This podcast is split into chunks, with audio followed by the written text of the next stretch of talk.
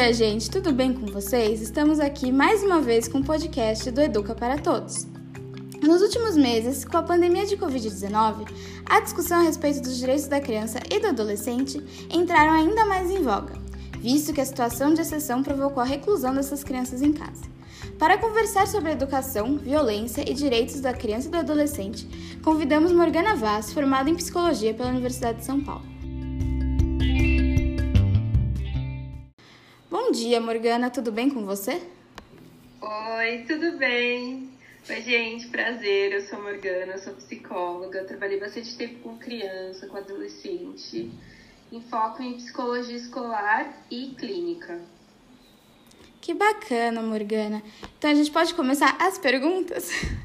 Claro, fica à vontade. Então que tá. eu puder ajudar.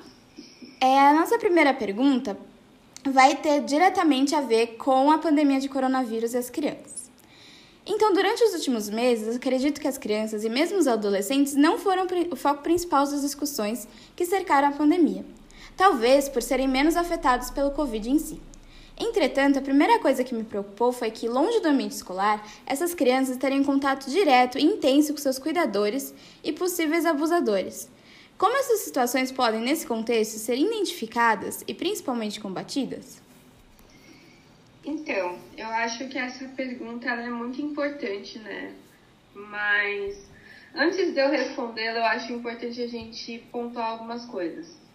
Em primeiro lugar, é, isso pensando já no, no ECA mesmo, né, no Estatuto da Criança e do Adolescente, a responsabilidade pelo cuidado das crianças e dos adolescentes é de toda a comunidade. Isso tanto do ponto de vista da legislação, né, para garantir né, toda a formulação de leis para amparar esses jovens, até assistência social, aí âmbito escolar, saúde e também a comunidade em si, os vizinhos, né, os colegas. Então, acho que é importante a gente pontuar que a saúde e a segurança das crianças é responsabilidade de toda uma rede. Então, uh, quando a gente pensa em escola, a escola é um dos pontos dessa rede, é uma dessas instituições. Então, se, por exemplo, se as crianças estão saindo da escola e estão ficando mais em casa, e a partir disso os casos de violência estão se intensificando, significa que essa rede, a princípio, ela não está funcionando muito bem. Porque se um ponto deixa de funcionar e aí os casos automaticamente eles aumentam, significa que a gente não está dando conta desses casos de fato na rede. Então, acho que é importante a questão ser anterior. Por que, que o foco das denúncias está na escola? Por que, que as, os outros âmbitos não estão conseguindo identificar e cuidar dessas situações? O que, que a gente está falhando aí? Né? Quais são as atitudes e os comportamentos que estão falhando em termos de sociedade, sabe? Por que, que a gente não está conseguindo identificar, nem denunciar e nem acolher esses jovens? Então, acho que é uma discussão anterior, sabe? E a pandemia em si, ela só deu a ver uma situação que já acontecia. Esses jovens já eram agredidos. O que acontecia é que os professores, né, e toda a equipe de pedagogia, né, coordenação, por estarem mais com essas crianças, eles conseguiam ver mais e denunciar mais. Mas isso já existia, sempre existiu. Desde a, de antes da Idade Média, né? Então, eu acho importante a gente começar a ter essa concepção de trabalhar em rede, de entender que todos temos responsabilidades aí e que todas as, as instituições precisam ser acionadas. Isso desde o vizinho que escuta a criança apanhando e não fala nada, até um profissional da saúde que não tem, por exemplo, um manejo adequado para orientar, para chegar nos órgãos adequados, um conselheiro tutelar que às vezes né, não tem esse olhar crítico. Então a gente precisa entender o que, que essas ações em rede, onde que está falhando essas ações, né? Antes de só jogar responsabilidade na escola, né? Mas o que, que a sociedade, como nós, enquanto sociedade, quais são as ações que a gente não está fazendo? Faz sentido? Você acha Faz. que responde essa pergunta? Faz sim. É... E como você acha que essas outras esferas podem ajudar, sendo que tecnicamente todo mundo deveria estar em casa? Uhum. Então, acho que um primeiro papel importante é a gente saber o que é violência. Eu acho que é nisso que a educação seria muito importante, né? A gente já vai entrar nisso depois, mas primeiro, violência não é só a agressão física, não é só a agressão verbal. Violência, ela perpassa para várias esferas do ser humano. Se você já impede que um ser humano ele ele tenha o seu estado de direito garantido, isso já é uma violência. Então você pode ter infinidade de violências aí. A gente pode ter uma violência do Estado, a gente pode ter uma violência sexual, a gente pode ter uma violência psicológica, a gente pode ter uma violência patrimonial, negligência. Então existe eu acho que é importante a gente entender o que é violência, primeiro, né? Que é justamente essa negação, primeiro, né? É uma, uma relação de dominação, onde o meu desejo, a minha visão de mundo se impõe sobre o outro, e nessa relação, a vítima, normalmente, né, esse sujeito, ele é objetificado e ele deixa de ter acesso aos seus direitos. Sim. Então, de qualidade de vida, Sim. de ter uma, uma saúde mental de qualidade. Então, se a gente for olhar nesse âmbito, a violência é muito mais complexa, né? Exato. Então, o primeiro passo da gente combater a violência, a gente precisa entender o que é violência. Uhum. E segundo, entender quais são os dispositivos que a gente pode acessar para garantir é, que essas situações sejam combatidas com qualidade. Então aí entra tanto o poder judiciário, né? E aí tem os policiais, tem os, a questão, o, o conselho tutelar, mas também aí eu quero destacar muito a atuação de profissionais e de instituições que são totalmente esquecidas, que são as assistentes sociais, né? Então a gente tem que destacar a, a atuação do CREAS, principalmente, que tem um trabalho mais específico com populações que já têm os seus direitos negados. Então, é interessante, né? Primeiro, a gente reconhece a violência, depois a gente denuncia, seja na polícia, né? E a partir disso, essa, ou no CREAS mesmo, e aí, a partir disso, essas instituições vão se mobilizar para dar conta dessas demandas. Fez sentido? Fez, fez sim. É, enfim, você mencionou os policiais. Eu queria saber, pensando no, nas agressões que a gente está vendo ultimamente e desde sempre desse grupo, como auxiliar as pessoas e quem deveria protegê-las e, enfim, fornecer informação não faz, ou pelo contrário, é na verdade o agente de agressão e de violência, principalmente em populações em vulnerabilidade social. Uhum. Essa é uma situação bem complicada, né? Eu acho que a primeira importância, né, é muitas vezes, agora falando sobre a minha profissão, né? Muitas vezes a gente pode também ter um comportamento violento na clínica, né? E acho que o primeiro passo é você ter uma escuta, ter uma empatia, né? Você ouvir essas, essas vítimas e validar o sofrimento delas, porque muitas vezes elas estão tão fragilizadas que elas não conseguem pedir ajuda. Então, acho que um ponto importante é, se elas mesmas não têm esse empoderamento, não conseguem né, pedir socorro, cabe também à comunidade conseguir acolher, conseguir cuidar para que essas vítimas sejam fortalecidas e aí sim consigam lutar pelos próprios direitos. né? Ou, ao mesmo tempo, também fazer denúncias, né? Porque essa violência só acontece porque, querendo ou não, a sociedade é conivente. Então, eu acho que é, é importante a gente também se responsabilizar. Por isso que eu começo falando. A gente precisa também ter um olhar um pouco mais crítico. Porque senão a gente olha e fala, olha, as crianças não estão na escola, logo elas estão mais expostas à violência. Não, elas sempre estiveram expostas. É que a escola que faz as denúncias normalmente. Exato. Então, o que a gente tem que olhar é o contrário. Por que, que a sociedade fecha os olhos para essas situações? O que, que nos deixa é, nesse papel de conivência? É o medo? É uma violência policial? É o medo de ser agredido também? Então, tudo isso precisa ser olhado. E quando a gente está numa situação de vulnerabilidade, aí volta a ressaltar os meus colegas da assistência social, porque são esses profissionais que vão atuar para garantir os direitos dessa população. E que são profissionais que têm ataques assim gritantes, uhum. né, em termos de de carreira mesmo, né, e de atuação. Eu acho que de forma geral todos esses setores são atacados, né? Os professores, os psicólogos, os assistentes sociais.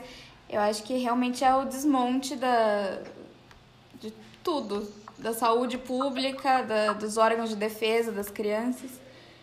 Enfim, mas é meio por aí. É, aproveitando que a gente está falando já sobre isso, atualmente a gente vê um intenso debate sobre discussão de educação sexual nas escolas. Você acredita que essas discussões são importantes e em que sentido elas são importantes e que sentido elas protegem ou não as crianças? Olha, eu acho que toda discussão ela é fundamental, porque se algo é tratado como tabu, a gente não consegue produzir reflexão sobre determinado tema. Então, acho que se, se há discussão, acho que é um caminho muito importante, né? A minha opinião, assim, né, como psicóloga, como profissional e como cidadã, é que é fundamental. Porque a educação, né, ela vai trazer. Lembra que eu comecei falando sobre a importância da gente identificar o que é violência para a gente conseguir atuar no sentido de proteção às vítimas? Então, a, a, educação sexual, ela tem um papel muito importante tanto para a criança compreender o desenvolvimento do próprio corpo e de um fenômeno que é natural, que é a sexualidade dela, e, e segundo, de entender quando os direitos dela estão sendo feridos. Então, dela identificar quando tal comportamento deixa de ser cuidado para ser violência. Porque lembrando que há uma estatística onde mostra em que a maioria dos abusadores estão dentro da família ou são conhecidos. Então é importante, né, você ter esse cuidado, você ter essa educação, a criança consegue perceber que, opa, esse toque não é cuidado, esse toque já está ferindo os meus direitos. Porque eu não consenti. Então, a educação sexual ela é importante tanto para a criança entender o corpo dela, os limites do desenvolvimento, o que, vai acontecer, prevenção de doenças, como também de entender a garantia dos direitos dela. O que, que eu tenho direito enquanto eu sou um cidadão? Eu tenho direitos. Quais são esses direitos? Quando determinada atitude está ferindo os meus direitos? Isso é muito importante. Então, para mim, educação sexual é fundamental. E claro, já deixando, pegando esse gancho, né? Vamos aproveitar. Acho que é importante entender que não, a gente não vai ensinar crianças a fazer sexo, gente, pelo amor de Deus, né? falar o óbvio. Exato, é importante a gente entender que cada criança, né, cada faixa etária tem um limite de compreensão, né? Então, você vai começar o trabalho de acordo com a faixa etária. Então, a princípio é entender o próprio corpo. Higienização. O que, que é cada parte do corpo? Conforme ela for tendo mais maturidade, aí sim os assuntos vão aumentando de complexidade. é aquilo, é igual matemática. Você não vai começar a falar sobre fórmula de Bhaskara com uma criança no ensino infantil. Não faz sentido. Então, por que, que isso aconteceria com a educação sexual? Não faz sentido também. Apesar de ser um, uma das correntes, né, de defesa aí da oposição, mas tudo bem, né? E por que você acha que esses setores mais conservadores são contra o ensino da educação sexual nas escolas? No que isso, no que isso beneficia né? eles? Então, o sexo é um tabu por si só, né? E quando a gente entra nessa questão conservadora, a gente tem essa questão de que nós vivemos numa sociedade majoritariamente cristã. E a gente tem, né, na visão cristã, uma culpabilização da sexualidade. Né? A, a sexualidade ela seria exclusivamente para a reprodução. É um pecado, foi através da sexualidade que o pecado veio ao mundo. Então tem toda essa questão, né? Toda essa visão cristã, ela influencia a moralidade social e, obviamente, como a sociedade vai abordar determinados assuntos. Se eu já acho que determinado assunto é um pecado que eu não posso falar, obviamente que eu vou ter restrições ao que vai ser dito, o que vai ser comunicado para o meu filho.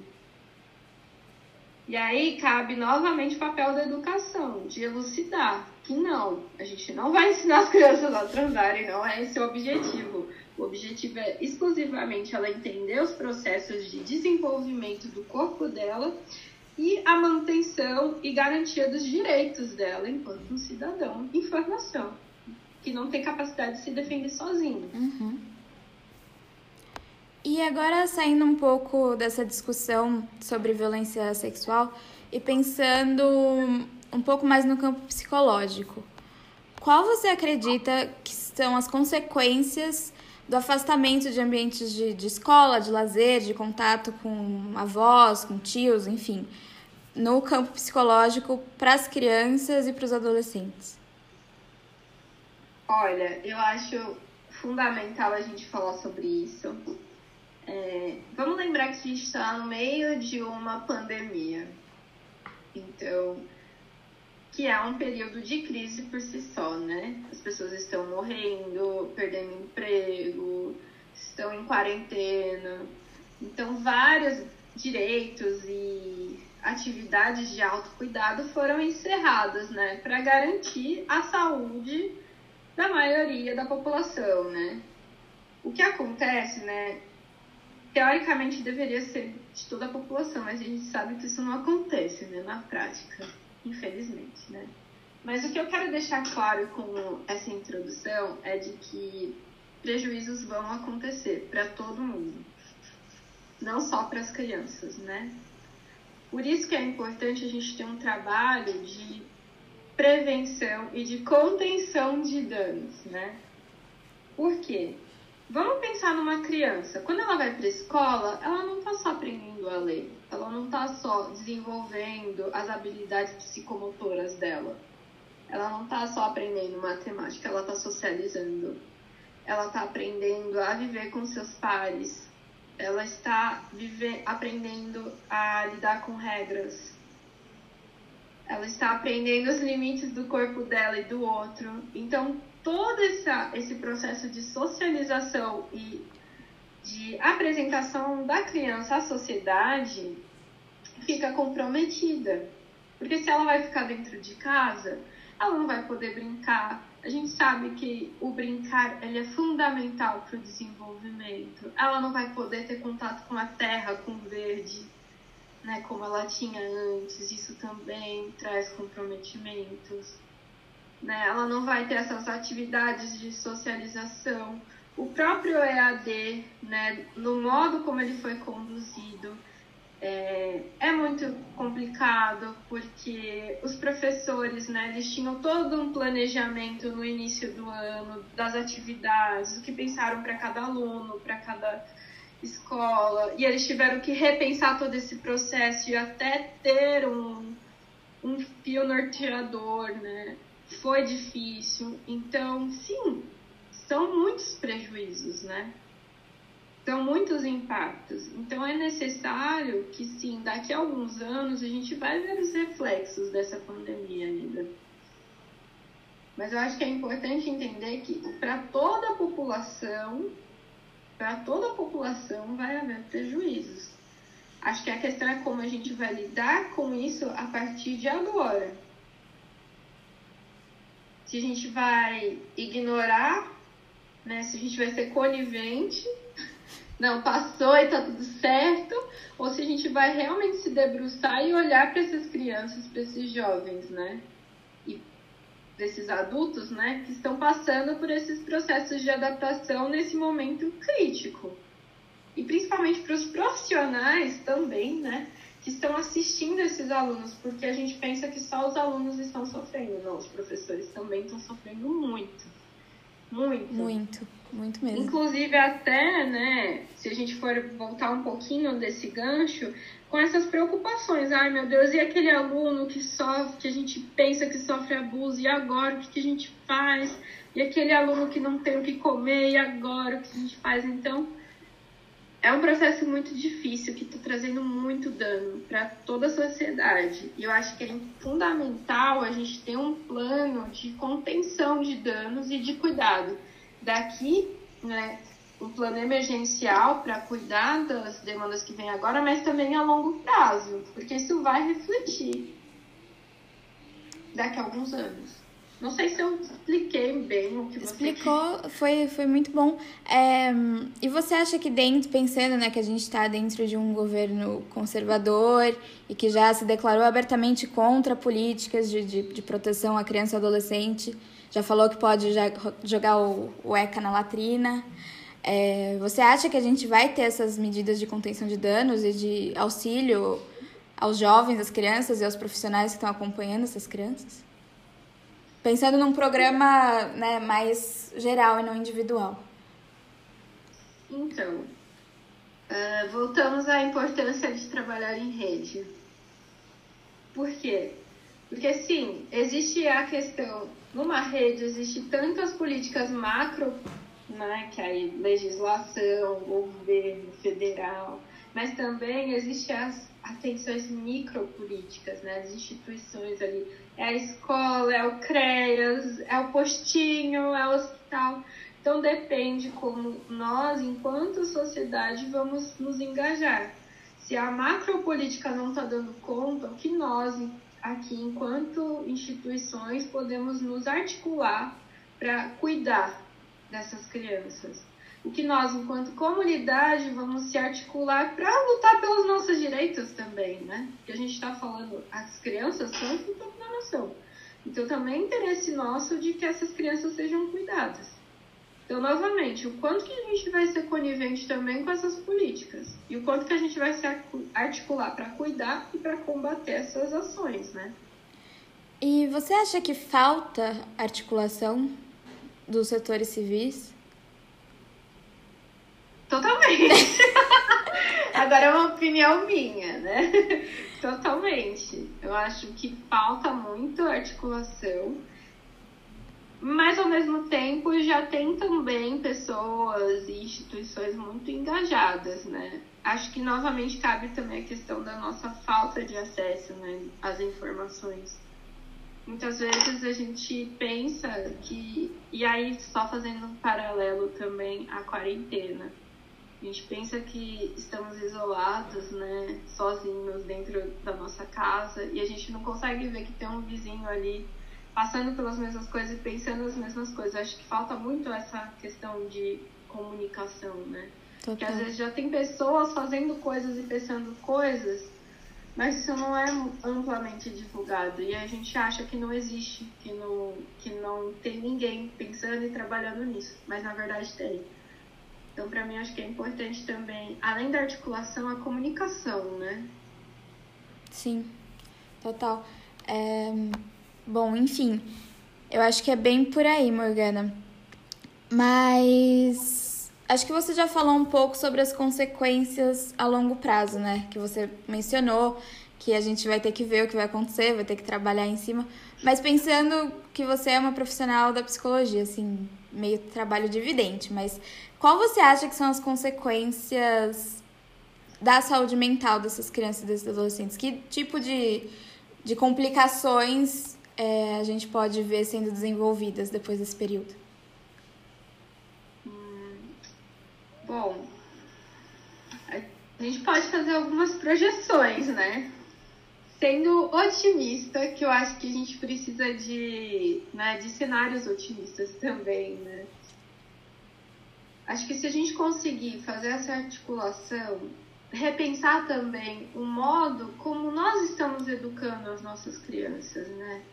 Nós estamos educando as crianças para serem robozinhos que vão para a escola, tiram, tiram boas notas, vão para a faculdade, tiram boas notas, entram em bons empregos, ou a gente está formando seres humanos com consciência crítica, com empatia, com solidariedade.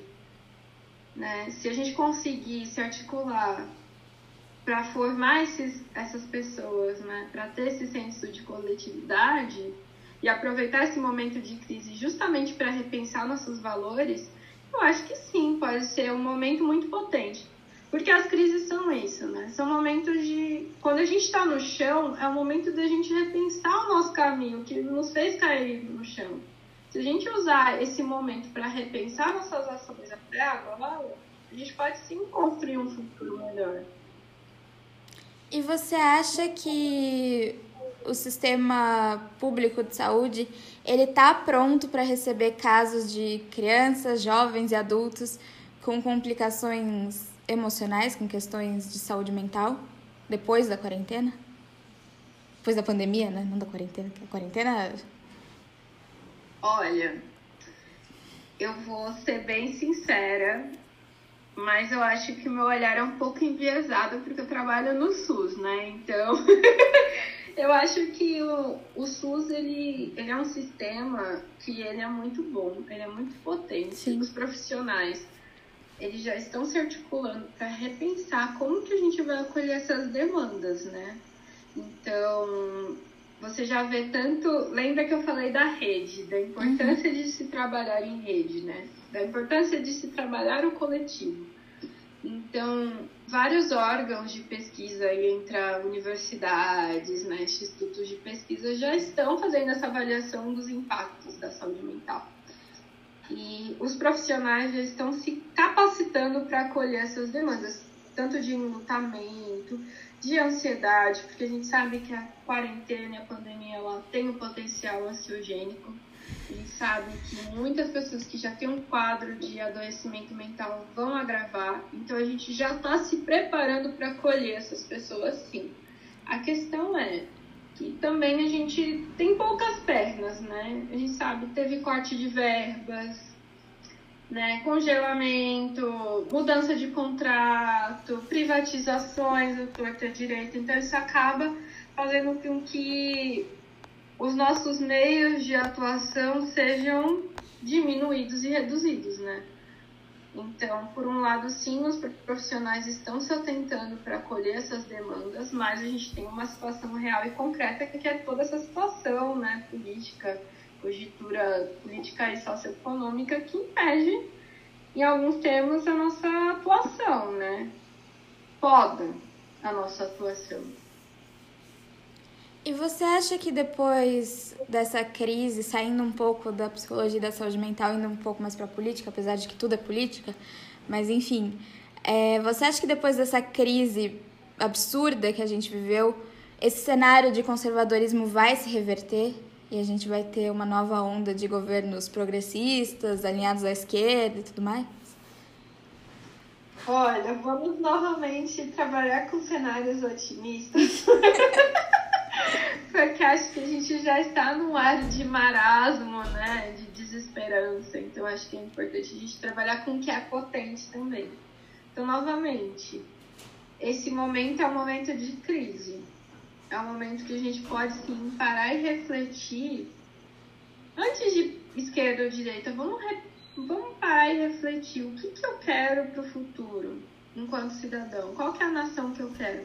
Eu quero uma nação onde as pessoas passam fome, onde as pessoas não têm acesso aos direitos, onde, onde os meus filhos cresçam em meio à violência. Então, a partir disso, se a gente usar esse momento para refletir e para se conscientizar e para se instruir, pode ser sim que no futuro a gente consiga votar em projetos políticos que sejam condizentes com essa nação que a gente quer. Porque muitas vezes eu vejo que as pessoas têm esse desejo dessa melhora da, da, da sociedade, mas não sabem os meios para atingi-los, né?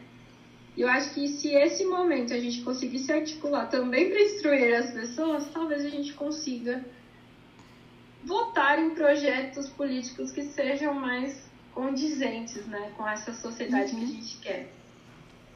Entendi. Fez? Fez, fez super. E, bom, voltando agora a falar de saúde mental.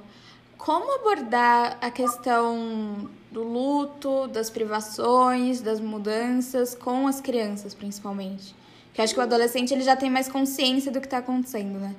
Mas até uns 10 anos, 12 anos. Como abordar isso? Então, eu acho que é importante a gente entender que a criança ela não tem maturidade para entender determinados assuntos. Ela não tem um, uma consciência, um raciocínio abstrato. Então, quanto mais lúdico, quanto mais divertido ou, ou criativo nós formos, melhor. Então, através de brincadeiras, através de desenhos, a gente consegue trabalhar esses processos de enlutamento. Por exemplo, vamos usar os recursos que a gente tem. Um filme que fala sobre enlutamento, Rei Leão. vamos, vamos usar esses recursos para conversar com a criança sabe? Ai, o filme que o menino perde o cachorrinho e ele fica muito triste. Esse também é um recurso que os pais podem usar para falar sobre luto, sobre a morte, de uma maneira que a, que a criança consiga compreender e consiga acessar. Lembrando que muitas vezes a criança não consegue nem identificar as emoções dela. Uhum. Isso também é um trabalho importante. Da criança reconhecer que eu tô triste, eu tô com raiva, eu tô sofrendo, é dor de barriga. Então, esse trabalho também é importante ser feito com a criança. E usar esses recursos que a gente tem, os desenhos, é, o, as animações, a brincadeira, pode ser muito boa, muito potente para conseguir se comunicar com eles. Entendi. É... E agora, pensando nos adolescentes, como amenizar essa sensação de estar tá perdendo alguma coisa, de estar tá perdendo as coisas? Você já falou um pouquinho sobre isso, de que todo mundo vai perder, mas eu acho que nessa faixa etária é tudo muito intenso, tudo precisa muito ser para ontem. E a gente sabe que né, não tem previsão de quando isso vai acontecer. Então, como, como lidar com isso, com essa, com essa faixa etária? Como mostrar que, vai, vão acontecer privações? Olha, eu acho interessante que você diz que as crianças são mais preocupantes que os adolescentes. Eu já vejo o contrário. Exatamente pelos adolescentes terem consciência, mas não terem maturidade para lidar, eu já vejo uma preocupação até maior com eles. Né? Porque eles vão entrar no mundo, né? Vão para a fase adulta no mundo que está um caos então, acho que a preocupação é, com os adolescentes assim, tem que ser muito redobrada. Uh, no meu trabalho, assim, com cursinhos populares, o que a gente está fazendo nesse momento é justamente várias rodas de conversa para que esses jovens eles tenham espaço para falar das frustrações deles, para que eles possam falar das angústias, né, de perda de projeto, desses enlutamentos simbólicos também que a gente tem, e principalmente repensar. Repensar, usar o momento para repensar. Bom, será que a sua vida ela gira em torno da faculdade? Ou será que tem outros pontos que são mais importantes? Como os vínculos com a família, o vínculo com você mesmo, a autoestima, como você está se cuidando. Quando a gente está num momento de crise, normalmente os nossos valores mudam. A gente está num momento em que a nossa vida está correndo risco. Logo, a nossa prioridade agora passa, ao invés de baladas, estudos, passa a garantir a nossa saúde. Então, esse movimento é muito importante, tanto de acolher a frustração, como também mostrar para o jovem que, olha, esse é um momento para você se cuidar. Os prejuízos de trabalho a gente cuida depois, agora é o momento de você cuidar, porque a gente já, você já não vai para balada, você já não vai para escola, você já não vai para a faculdade. Então vamos olhar para o hoje, o que você tem, e vamos cuidar do que você tem hoje, de você, do seu corpo, dos seus vínculos familiares, dos seus amigos. Já tá difícil viver no hoje. Vamos pensar no Exato. amanhã quando chegar? Vamos cuidar Exato. do hoje? Eu acho que esse é o momento, esse é o movimento que pelo menos a maioria dos, dos profissionais de psicologia que eu conheço estão indo nessa uhum. direção, uhum. né? Sim. É, porque eu observo uma certa resistência, né, de, de enfim, de mudar o, o curso, assim, de, de entender que, pô, sua vida tá em risco, né? Isso deveria ser sua prioridade. Enfim, mas isso já é minha opinião. Não vou entrar muito nisso. Mas são mundos sobrepostos, né, Vitória? Você tá passando por isso, eu tô passando por Exato. isso. Acho que é um momento, por isso que eu falo, todo, toda a sociedade tá nesse momento de crise, né? E acho que o adolescente, ele tem o direito também de sofrer sobre as uhum, perdas que ele teve, perdas de projetos de vida também. Sim. E acho que a primeira atenção é, vamos acolher esse sofrimento, vamos cuidar desse sofrimento e entender que não é porque você não consegue fazer as atividades agora que você não vai conseguir daqui para frente. E mostrar novos caminhos, eu acho, né? Eu acho que dá esperança. Eu acho que é o principal para essa faixa etária é isso. Mostrar que uma hora vai acontecer, uma hora você vai poder sair da sua casa, uma hora você vai poder fazer seu vestibular, uma hora você vai poder ir para sua festa. Mostrar que isso vai passar, né? Porque eu acho que, que é tudo muito intenso. E justamente isso, né? Quem disse que você precisa entrar na faculdade aos 18? Exato. Quem disse, né? Que você Quem tem disse? Que, que ser um profissional já que ganhe rios de dinheiro aos 25? Uhum existe um sistema aí, existe uma estrutura aí, existe um discurso de poder Sim. ali operando. Sim. Então é importante a gente repensar isso que eu estou reproduzindo é algo que faz sentido para mim ou é algo que eu Exato. internalizei da sociedade? Exato, e é um sistema que não permite sofrimento, né? Não permite nem o sofrimento da pandemia, das pessoas poderem ficar em casa, no respeito ao sofrimento psicológico desses profissionais que estão em contato com as violências, não permite o sofrimento das crianças. Uhum. É complicado. Ainda mais dentro de um governo conservador. Complicado. Sim, eu acho que justamente o primeiro movimento é vamos acolher o sofrimento e lidar com ele. A partir disso, depois a gente repensa como a gente retoma as atividades, como a gente reestrutura a sociedade. Mas o mais importante agora é focar na nossa saúde e na nossa qualidade de vida, que já está sofrendo aí com um processo muito difícil, né? Sim. E você acha que existe formas de fazer, quer dizer, existe, mas você acha que essas formas são acessíveis de fazer a profilaxia de, de possíveis transtornos que esses jovens podem vir a desenvolver? Como é... ansiedade, depressão, síndrome do estresse pós-traumático, enfim.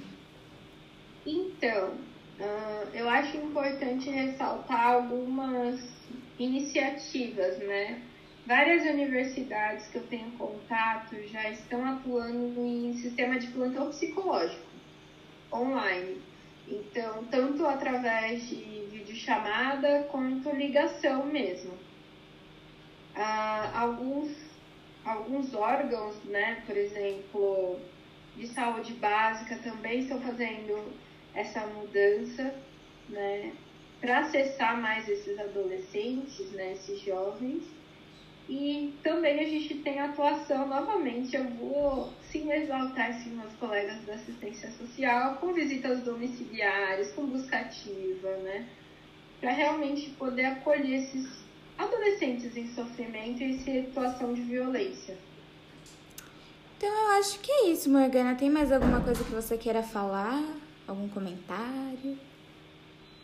Eu acho que é importante, gente, nesse momento, seja adolescente, seja adulto, da gente repensar nossos valores, da gente focar mais no que eu quero ou no que do que o que o outro espera que eu faça. Cuidado também com violências aí no ambiente de trabalho. Porque está acontecendo sim também. Então, Uh, Para resumir, vamos começar a se responsabilizar mais em termos de sociedade. Não existe um pai que vai resolver nossos problemas, não. A gente tem que se responsabilizar por todos nós, cada um fazer sua parte. Segundo, saber o que é violência. Terceiro, rever nossos valores. Quarto, como a gente atua frente a isso, como a gente está atuando ou se a gente está negligenciando. E quinto, focar na nossa saúde agora, porque a gente está no meio de uma pandemia. Então, lavem as mãos, usem máscara e passem álcool em gel. E fiquem em casa. Quem puder, fique em casa, gente. Pelo amor de Deus.